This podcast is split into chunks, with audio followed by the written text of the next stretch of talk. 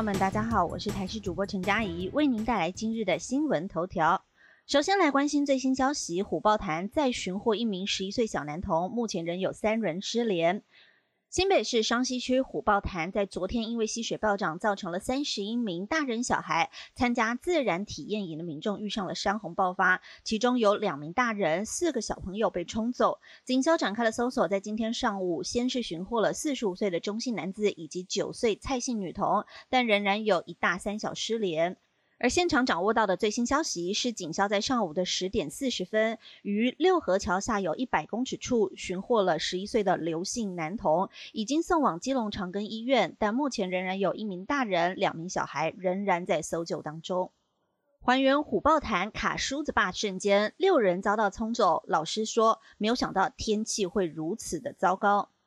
新北市虎豹潭在十六号下午发生的山洪，而大方自然体验营苏姓向导当天带着家长、学生总共三十一人进行户外教学，中途发现天气状况变得很糟糕，所以选择折返途中，在步行渡河时遇到了溪水暴涨，大部分人被卡在梳子坝的石阶上，有七个人因此被湍急的水流给冲走，其中一名小女童自行上岸，身体没有大碍。而在今天上午也陆续寻获了三名失。连的民众，目前搜救行动还在进行当中。而这次体验营的三十一名参加者，包含了各地国小、国中的学童，孩子们的家长和老师也有陪同参与。当天，苏姓男子他是三十一人团的向导，他表示出团前没有预料到天气状况如此的糟糕。十六号还只是活动的第一天，下午就发现山区的雨势变大，决定中途折返，却在梳子坝的石阶渡河时发生意外。而新北市长侯友谊以及台北市长柯文哲十六号都分别前往了事发地点，两人共同听取简报，了解搜救的进度，并且全力投入人力物力资源来搜救现场的失踪者。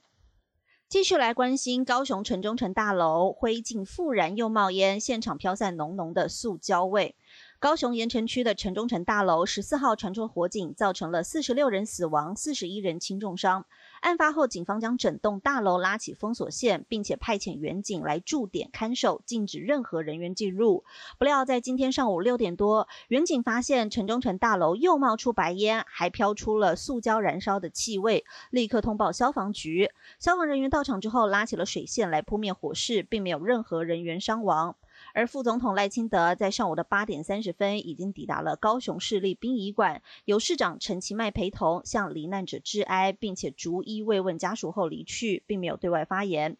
警方表示，城中城大楼位在大有街一侧，原本是茶叶行的店面，在六点多的时候，疑似灰烬复燃，而燃烧塑胶的刺鼻臭味和白烟都接连冒出，警消人员有迅速将火势扑灭。